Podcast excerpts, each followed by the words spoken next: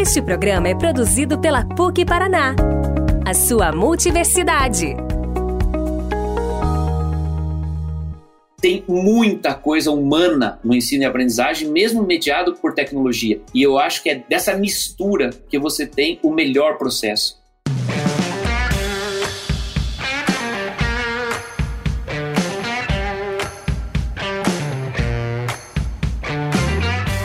Oi, gente, tudo bem com vocês? Eu sou a Dai Farinácio e esse é o Coffee Break um podcast da PUC Paraná, em que a gente tira uns minutinhos para tomar um café e entender melhor sobre alguns assuntos que estão circulando por aí, com a ajuda de professores e especialistas de mercado. Hoje, o tema da nossa conversa é o futuro da educação, especialmente no pós-pandemia, e essa é a parte 1 desse episódio, em que eu conto com a presença de dois convidados muito especiais: o reitor da PUC Paraná, professor Valdemiro Gremski, e o vice-reitor da universidade, professor Vidal Martins.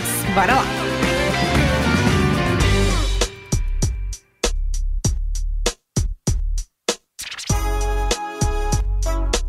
Bom, professores, aqui no podcast a gente já falou que a gente não deve mais ter uma única carreira durante a vida, que novas habilidades vêm sendo demandadas da gente nesse processo, mas além disso, nós vivemos num contexto de pandemia, né, que mudou a forma como muita gente trabalha e estuda. A Pearson, inclusive, fez uma pesquisa em 2020 sobre a vida e a educação das pessoas nesse período, e 90% dos brasileiros entrevistados responderam, disseram nessa pesquisa, que precisaram desenvolver novas habilidades comportamentais e de digitais durante a pandemia. Então, professor Valdemiro, eu queria entender do senhor, num cenário como esse, de tantas mudanças e de mudanças tão rápidas, né? Qual deve ser o papel da universidade e da educação de uma forma geral na vida dos estudantes? Veja, como você mesma mencionou, né, nós estamos vivendo num mundo, num momento de mudanças ultra rápidas, né? mudanças que eram absolutamente inimagináveis há 30, 40 anos atrás, né? quando o mundo era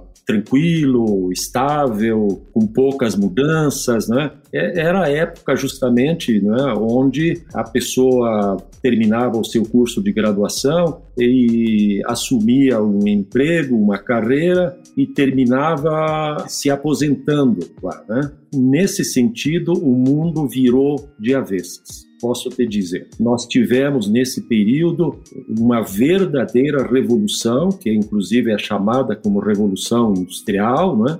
No caso aqui 4.0, porque já houve três outras, né? revolução esta que fez com que tudo aquilo que estava tranquilo, que estava praticamente sem mudança nenhuma, que tudo realmente sofresse uma mudança abrupta, rápida e tudo isso por conta das tecnologias que tiveram um efeito extraordinário sobre o acesso ao saber, ao conhecimento. Este foi talvez o ponto absolutamente fundamental e por conta desse conhecimento acessível, ele próprio conhecimento passou a se desenvolver muito rapidamente, exponencialmente, né? E temos aí inteligência artificial, internet das coisas, robótica e tudo isso que estamos vendo no nosso dia a dia. E a universidade nesse ambiente, na verdade, inclusive esse ambiente é chamado de um ambiente VUCA, né? um mundo VUCA, né? um mundo onde tudo é volátil, onde tudo é incerto, onde tudo é complexo, ambíguo e assim por diante. Podíamos achar mais adjetivos eh, para isso. Não é? Então, claro que a universidade, no seu processo de formar recursos humanos, formar profissionais, obrigatoriamente tem que se eh, redefinir, né? Ela tem que mudar o seu processo, um processo que vinha sendo passivo, passivo, o aluno lá no fundo da sala, o professor lá na frente do quadro negro, e o conhecimento ia sendo transmitido lentamente, não é? Mas isso eram tempos onde o professor e o livro eram as únicas fontes do saber. Hoje, com um celular, tudo isto ruiu por terra. Né? O professor continua sendo importantíssimo, o livro continua sendo importantíssimo, mas o acesso ao conhecimento, essa é a questão. O acesso ao conhecimento tornou-se muito fácil. Né? Ora, com todo o conhecimento acessível, a universidade não pode, evidentemente, continuar com o mesmo processo. Né? E o mundo está totalmente diferente. Portanto, se eu continuar formando o estudante no sistema antigo, eu vou formar o futuro profissional para um mundo que não existe mais. Então, a universidade obrigatoriamente tem que se adequar a essa nova realidade. Não é? é um mundo que não se sabe exatamente o que, que vai acontecer daqui a 10 anos, daqui a cinco anos. A gente não sabe exatamente o que esse estudante vai enfrentar nos próximos cinco anos ou quando ele terminar a sua formação, né? E esse é o grande dilema da universidade. A formação que nós temos que dar é uma formação que prepare o aluno não apenas dentro da parte técnica que ele estuda, né? parte técnica que também vai evoluir, parte técnica que talvez quando ele terminar o curso, aquilo que ele estudou no primeiro ano já não está valendo mais, mas ele também tem que ser preparado para ter uma maturidade, porque acabou o tempo de entrar numa empresa e sair de lá 30 anos. Ele tem que ter uma maturidade para enfrentar algo que a universidade não tinha como lhe dizer o que, que ele iria enfrentar, porque as coisas evoluem muito rapidamente. Né? O que neste ano é, é aceitável, neste ano tem empregos nessa área, no ano que vem não tem mais. Não tem mais porque a tecnologia assumiu isto. Então, eu diria que nesse aspecto, a formação tem que ser adequada, nós temos que preparar o, o nosso aluno para um mundo que ele tem que entender dentro daquilo que se espera dele, e a única coisa que dá para prever o que se espera dele é ele ter qualidades outras além da parte técnica. E aí entra, eu preciso de pessoas com senso crítico, eu preciso de pessoas com capacidade de discernimento, eu preciso de pessoas que tenham honestidade, que sejam criativas, que tenham autoconhecimento. Veja, estamos entrando em uma divisão. Eu tenho que formar o profissional, mas tenho que formar uma pessoa com um outro tipo de ensinamento, digamos assim, que vai prepará-lo para enfrentar esse aspecto desconhecido do mundo, né? Mesmo porque ele vai ter que estudar a vida inteira, porque aquilo que ele aprendeu como profissional, ele talvez fique envelhecido muito rapidamente. Então, eu diria para você que este é o papel da universidade hoje, todo esse outro lado, né, as soft skills, que hoje são absolutamente substituem o diploma em muitos casos. Né? O professor Valdemiro fez uma análise bastante abrangente, então ele trouxe os pontos importantes do papel da universidade e o que eu vou trazer aqui seria um complemento, na verdade, porque o professor Valdemiro já cobriu muito bem o papel. Eu separei aqui, enquanto ele falava, em cinco itens para a gente explorar. O primeiro deles é essa ideia que o professor Valdemiro falou sobre adaptação. Então eu diria assim, as empresas do, do século XX, as empresas né, que que nós temos até hoje, ou até pouco tempo, a gente poderia fazer uma analogia com máquinas, são empresas que têm como missão produzir né, produtos ou serviços, e as pessoas eram formadas para se encaixar nessa máquina, como uma peça dessa máquina,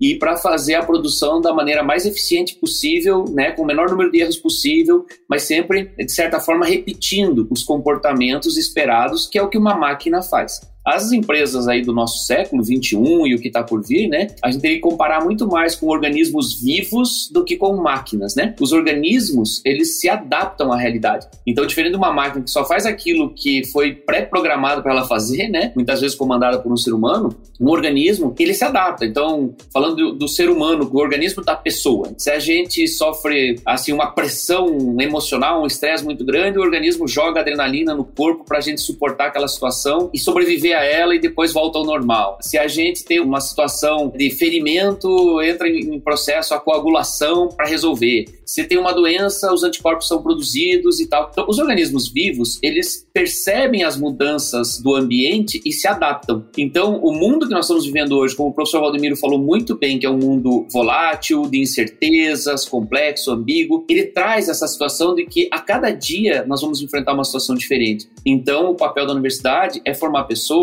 que consigam se adaptar, porque elas vão ser parte desses processos que são muito dinâmicos, né? Diferente de empresas mais antigas que os processos eram repetitivos. E aqui, como que a universidade pode fazer isso? Desenvolvendo competências, né? Desenvolvendo processos cognitivos mais complexos nos nossos estudantes, sabe? A gente tem que sair de um modelo de aprendizagem em que você ensina as pessoas a repetirem procedimentos para chegar num resultado e passar a colocar as pessoas diante de desafios para que elas busquem informação, é, proponham soluções inéditas e desde a época da universidade aprendam a se adaptar, né, a criar, propor uma solução para um problema desconhecido e não repetir algo que alguém já provou que funciona. Esse é o primeiro complemento. O segundo complemento que eu colocaria, o professor Rodrigo falou muito bem sobre pensamento crítico. Eu diria que a universidade, uma das coisas que ela faz é pesquisa. Pesquisa é produção do conhecimento e isso é um papel fundamental das universidades porque ela desenvolve justamente o pensamento crítico, o pensamento científico, né? Quem faz pesquisa, seja como iniciação científica, mestrado, doutorado, é uma pessoa que se depara com um problema a ser resolvido, que é um problema em aberto, e aí a pessoa segue um método, sabe, para conseguir resolver o problema. Que método é esse? Ela vai fazer um levantamento do que já se fez naquela área, vai formular hipóteses, vai propor uma solução, fazer experimento, coletar dados, analisar dados, dependendo do que ela analisou, ela volta e revê as suas hipóteses até que ela encontre uma solução. Então,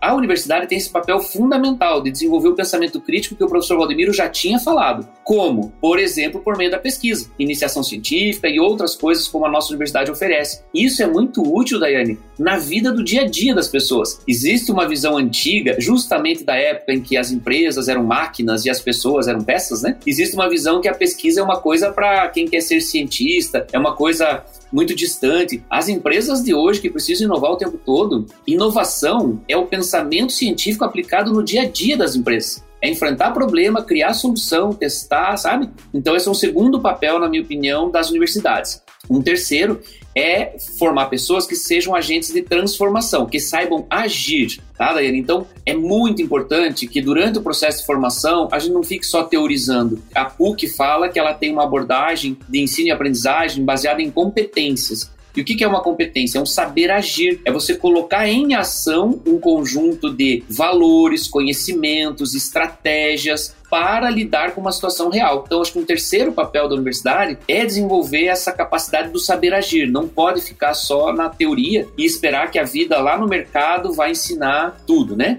Claro que no tempo da universidade você não consegue desenvolver a experiência profunda de um profissional que já trabalha há 10 ou há 15 anos. Não consegue, isso é impossível. Mas pelo menos você já entrega alguém que sabe agir, que não está imaturo, né? A quarta das cinco coisas que eu falei que eu queria acrescentar é a questão da colaboração e da multidisciplinaridade. Nesse mundo que a gente vive, como você enfrenta o tempo todo desafios diferentes, né? O professor Almiro já explorou. A gente tem que saber trabalhar em equipe e colaborar num processo com visões de mundo diferentes, porque as soluções mais criativas, aquelas que trazem os melhores resultados, são as que são criadas por pessoas com visões de mundo diferentes, que enxergam diferentes aspectos do problema, né? Então a capacidade de colaborar e de trabalhar de forma multidisciplinar, eu acho que é um papel fundamental para a universidade desenvolver. E por último, eu colocaria que a universidade tem o, o enorme desafio e o papel importantíssimo de desenvolver aspiração nas pessoas sabe? Aspiração. Porque a gente tem né, tantas coisas para resolver e a gente não pode criar autômatos, né? Pessoas robôs, pessoas que estão preparadas para situações pré-definidas. A universidade tem que criar pessoas sonhadoras pessoas que querem transformar o mundo, que querem um mundo melhor para sua comunidade, para aquele local onde vivem e trabalham, para o seu país, para sua cidade, e que usam seus conhecimentos e, e, toda essa capacidade, o pensamento crítico, tudo isso que foi desenvolvido para mudar mesmo, né? Eu não quero passar uma imagem aqui com essa fala de alguém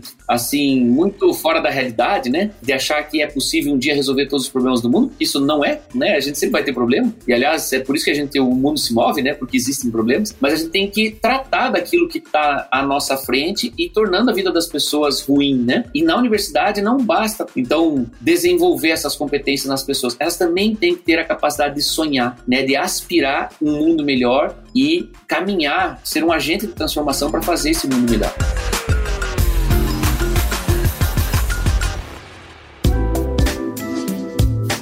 E aí, já que a gente falou sobre essa preparação para um futuro que na verdade a gente não sabe como vai ser, eu queria explorar um pouquinho mais essa questão Inclusive porque você, professor Vidal, escreveu um artigo recentemente para o Estadão em que você colocou que o futuro vai ser híbrido, que a tecnologia será importante nesse contexto, mas sem substituir as relações humanas. E aí falando num contexto amplo, né? Então eu queria que você contasse pra gente quais são as perspectivas de reflexo disso na educação. Claro que a gente tem diferenças grandes no Brasil de infraestrutura, de acesso à tecnologia e tudo mais, mas de uma forma geral, depois que a pandemia estiver resolvida, digamos assim, que tipo de modelo de educação você acredita que a gente vai vivenciar? Eu realmente acredito no híbrido, né? Entendendo o híbrido como sendo um processo de formação em que você tem interatividade entre as pessoas e tem também o uso da tecnologia mediando determinadas partes do processo, né? Isso que eu estou chamando de híbrido. E por que, que eu acredito? A tecnologia é muito útil para uma série de coisas e por meio da tecnologia a gente faz melhor algumas coisas. Por exemplo, o acesso à informação. Para mim é muito melhor com tecnologia do que um professor passando PowerPoint ou escrevendo no quadro. Olha só o que a tecnologia te proporciona. Se você tem um vídeo, você pode ir para frente, voltar, rever o que você não entendeu, pular o que você já sabe, né? Você vai na tua velocidade e você assiste em qualquer lugar. Você está esperando num consultório, né, médico para ser atendido, você usa aquele tempo de uma maneira interessante. Quando você não tem a tecnologia, o acesso à informação fica muito mais limitado. Se você perdeu a aula, vai ter que recorrer para um colega. E aí, como que ele vai filtrar o que ele vai te passar, o quanto ele compreendeu, né? Esse é um aspecto. O acesso à informação. Você faz o acesso a qualquer hora, de qualquer lugar,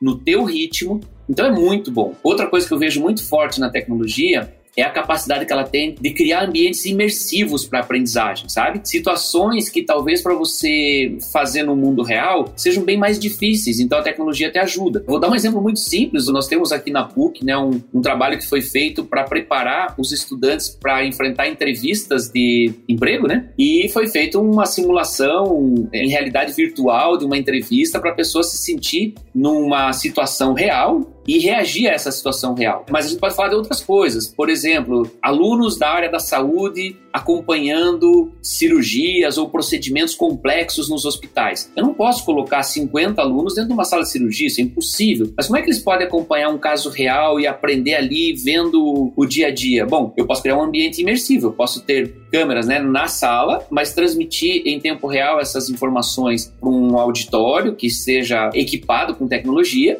e um, um, professor no auditório vai assim ajudando os estudantes a viverem aquela experiência, né? Não vou encher de exemplos, mas acho que já consegui passar a ideia. A tecnologia, além de facilitar o acesso à informação, para mim ela tem essa força de criar ambientes imersivos. Você consegue levar o estudante para uma realidade que se fosse para você criar laboratórios no mundo real para cada situação que você quer viver, é impraticável. Então você pode fazer convênios, né, com instituições que têm esses ambientes e usar a tecnologia para levar o estudante de forma virtual para esses ambientes, né? Tem as simulações, né? Como que as pessoas aprendem a decolar e aterrissar avião? É com simulador, né? Não vai direto para lá. Então isso é tecnologia criando um ambiente imersivo que você desenvolve competências e se prepara antes de enfrentar uma situação real. Bom, esse é o lado fortíssimo da tecnologia. Então acredito muito nela e mesmo passando a pandemia tem um papel fundamental no processo de ensino-aprendizagem. Um outro aspecto que eu não comentei, quando as plataformas tecnológicas são utilizadas, a gente consegue acompanhar o desempenho do estudante pelo comportamento dele na plataforma. Eu consigo perceber os alunos que estão indo bem, qual foi a trajetória que eles fizeram, e os que não estão indo bem, qual foi a trajetória. E com isso aprender com a própria experiência e fazer sugestões para os estudantes né, a partir desse aprendizado. Bom, e agora falando da interação, porque eu falei que eu acredito no misto, né? Eu acredito no híbrido. Olha só o que sobra para interação. Sobra muita coisa, Daiane. As pessoas às vezes pensam de uma maneira simplista que ah,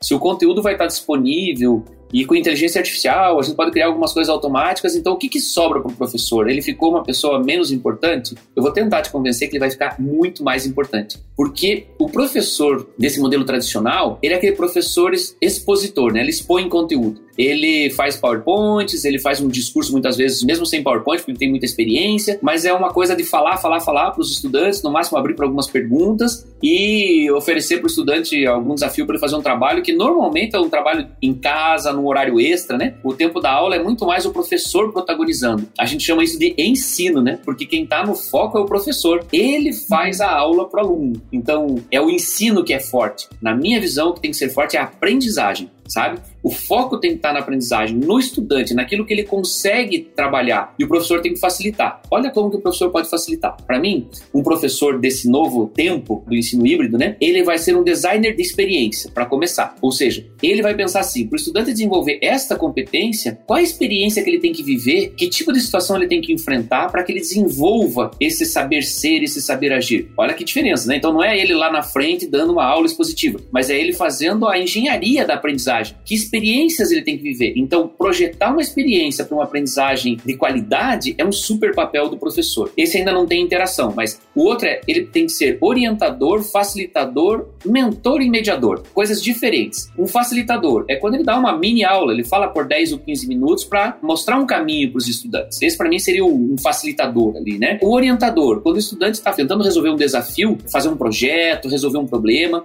em geral o estudante vai ter então acesso à informação, mas ele vai ter dúvida, ele nunca viveu aquilo. Essa é a hora que o professor faz diferença. Quando ele entende a situação que o estudante está vivendo e contribui orientando, mostrando caminhos, fazendo questionamentos, né? E aí é interação, nós estamos falando de interação, é humano o processo, não é tecnológico, né? O mentor é aquela pessoa que compartilha experiências. Veja que é diferente do facilitador e do orientador. O mentor é aquele, o aluno já está se desenvolvendo e ele se questiona sobre muita coisa, sobre o melhor caminho, sobre uma justificativa para seguir um certo roteiro. E aí o mentor, ele divide experiência. Ele fala de como ele viveu na vida uma situação parecida e que caminho ele seguiu para que ele tivesse sucesso, né? E o estudante, então, vai se inspirar nisso, não tem que fazer igual, não tem que copiar, mas ele ouvindo essa, essa partilha de experiência, ele pode também aprender com o outro, né? Com a experiência do outro. Eu falei sobre ser mediador. Bom, em geral, quando você vai desenvolver qualquer desafio, você pode entrar em conflito. E como é que a gente resolve conflito? Com mediação. Quer dizer, pessoas estão né, tentando chegar a uma conclusão e, e os estudantes estão naquele processo, cada um defender a sua ideia, a coisa não sai, fica encalhada. Um mediador é alguém que entra com uma visão pela experiência que tem, que faz algumas perguntas chaves, que conduz o processo para que aquele conflito se dissipe, né? E para as pessoas encontrarem um caminho que é bom. Em geral, quando tem conflito, né, é porque tem um pouco de razão em cada lado, sabe? Se os estudantes não estão cedendo, é porque um vê uma coisa, o outro vê outra, e de certa forma, há uma razão nos diferentes lados. Tem que ter alguém experiente para mediar isso, para mostrar o que está de certo em cada lado e o que eles não estão percebendo. E quando alguém faz essa mediação, geralmente um caminho de sucesso é encontrado. Então, o professor tem que ser um avaliador, ele tem que acompanhar o processo do estudante para poder fazer feedback, perceber o que, que o estudante está indo bem e aonde que está faltando alguma coisa e dar feedback é fundamental no processo de aprendizagem. É mostrar para o estudante aonde que a pá entorta, como a gente brinca, né? Onde que a coisa não está indo bem. Isso é um outro papel fundamental de interação humana. Então,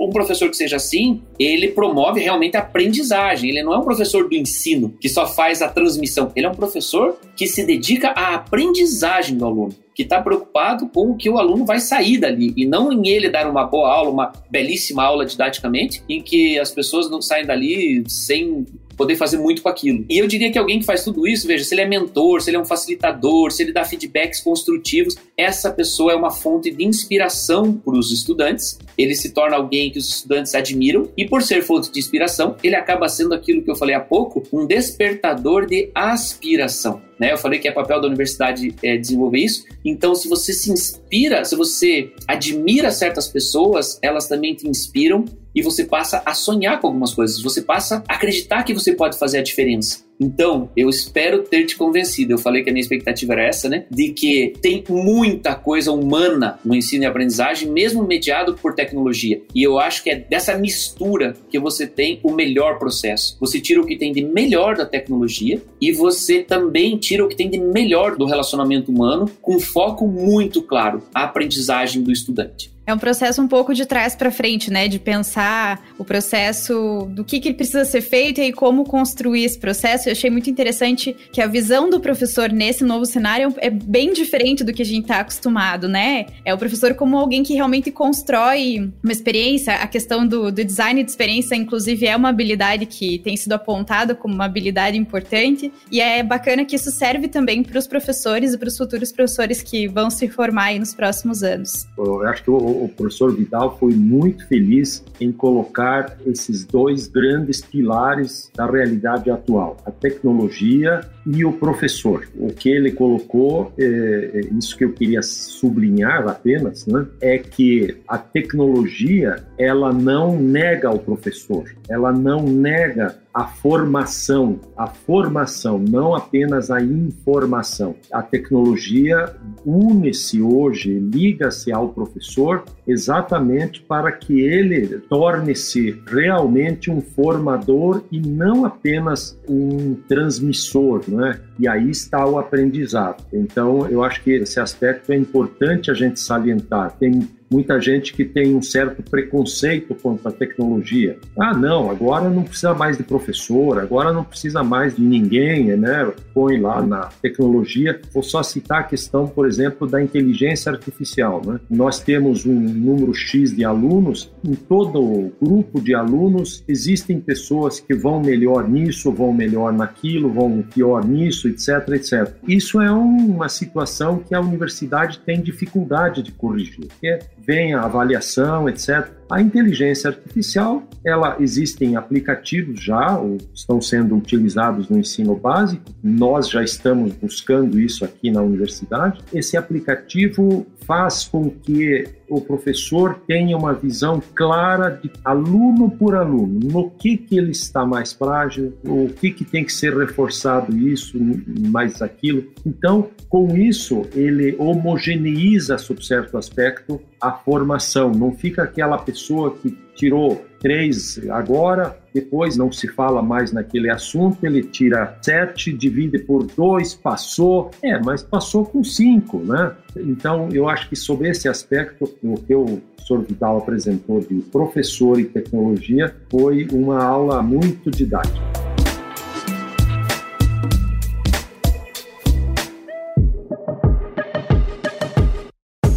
Gente, sensacional, né? Uma aula que a gente teve aqui hoje. Mas e você, o que, que achou? Me conta lá no inbox do Instagram, é PUCPROficial. Dúvidas ou sugestões, nossa DM tá aberta, é só mandar uma mensagem lá. Eu fico por aqui, mas volto na parte 2 desse episódio pra gente continuar a conversa. Combinado? Tchau!